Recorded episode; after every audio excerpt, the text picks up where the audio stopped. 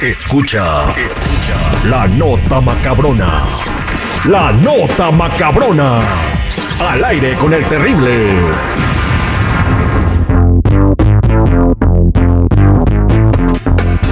Muchachos, vamos a platicarles la nota macabrona del día de hoy. Eh, Jennifiera, seguridad, pues estamos hablando de los padres que quién sabe que se les ha metido la modernidad o lo que sea.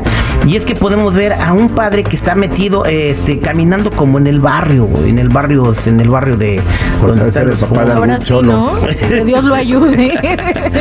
Bien, este, bueno, pues lo que sucede es que está allí bendiciendo los carros estacionados.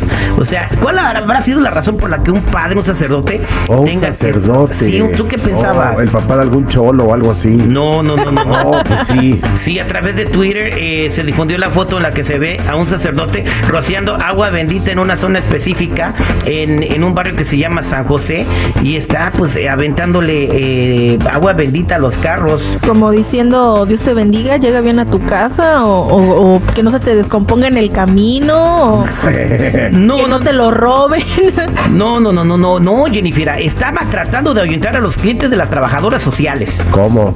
ah, ya en todo tiene sentido. Exacto, Estaba transmitiendo oraciones desde su vehículo, rociando eh, con agua bendita a todos los carros y a toda la gente que iba caminando por ahí. En la foto se puede observar cómo el sacerdote vestido con sotana estaba rociando los automóviles que estaban transitando por la zona. Además va acompañado de un carro azul adornado con flores, una cruz con listón y un parlante.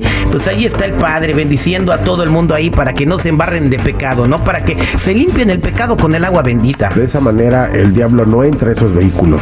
Exactamente, ¿no? ¿Verdad? No. Este, Pero entonces esos carros estaban ahí cerca de las cariñosas. No, pues sí, claro, iban caminando en el área donde están las cariñosas, allí en el barrio de Ah. Santa Fe, en Bogotá, Colombia. Así de te hace falta Jesús. bueno, de repente también les hacía falta agua porque tenían mucha sed. Les hacía falta ropa, las muchachas que estaban ahí con la penita le estaba tapando la. Oye, pero no, si el diablo se mete a los carros, ¿no estaría invadiendo la privacidad? Pero si le abres la puerta, ¿no? Bueno, este, ¿sabes dónde hacen pa- falta padres bendiciendo carros? ¿En dónde? Que se suban en una combi allí en la Ciudad de México. Ay, sí. Les oye. roban el agua. Padrecito, ya se la sabe. afloje. Les hace falta ir a misa. Oye, vamos a platicarles también lo que está pasando en una casa. Imagínate que estás viendo tú, ¿qué te gusta tu serie de La Rosa de Netflix? Guadalupe, no sé. No, o sea, la Rosa de Guadalupe ya pasó de moda, ¿no? Ahora ya son las series de Netflix. Pero si en La Rosa de Guadalupe sale en Netflix. La Rosa de Guadalupe nunca va a pasar de moda. Eh, la Rosa de Guadalupe es ahí donde No. te caes y escuchas borroso, ¿no? Rocíame en arroz. Bueno, no sé qué estarían viendo allá en New Jersey, que uh, estaba la señora muy tranquila y de repente, ¡pum!, se hace un hoyo en el techo de su casa. Le cayó una estrella. Le- literal, este, le cayó una estrella, le cayó un meteorito. ¿Cómo que le cayó un meteorito? Dice, sí, le cayó un meteorito ahí, eso que se estaba viendo en la televisión, en la tele, que sabe que de repente, ¡pum! Se vio como se hizo un hoyo en el techo de su casa y luego, este, pues no sé cómo describirlo, efectos especiales, porque ni alcanzó a ver, nomás vio cuando la pe- piedra estaba humiente en la alfombra de su casa. No, No la- manches. O sea, la señora vivió para contarlo. Pues sí, pues no era un meteorito así del tamaño de un bocho, no, era un meteorito así como del tamaño de- del micrófono.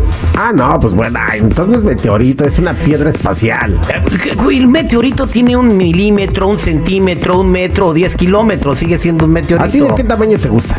Pues del que sea, que nomás con que no me caiga en la Del cabeza. tamaño de un bolillo, pues.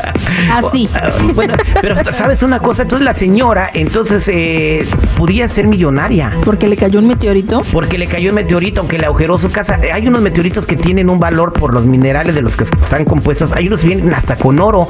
Entonces tienes que llevarlo a revisar para ver si no tiene algo de valor el meteorito. Entonces la señora está muy contenta, pero con un hoyo en su casa. Pero a lo mejor le hace su aseguranza, ¿no? Sí. ¿Cómo lo va a explicar? No sé.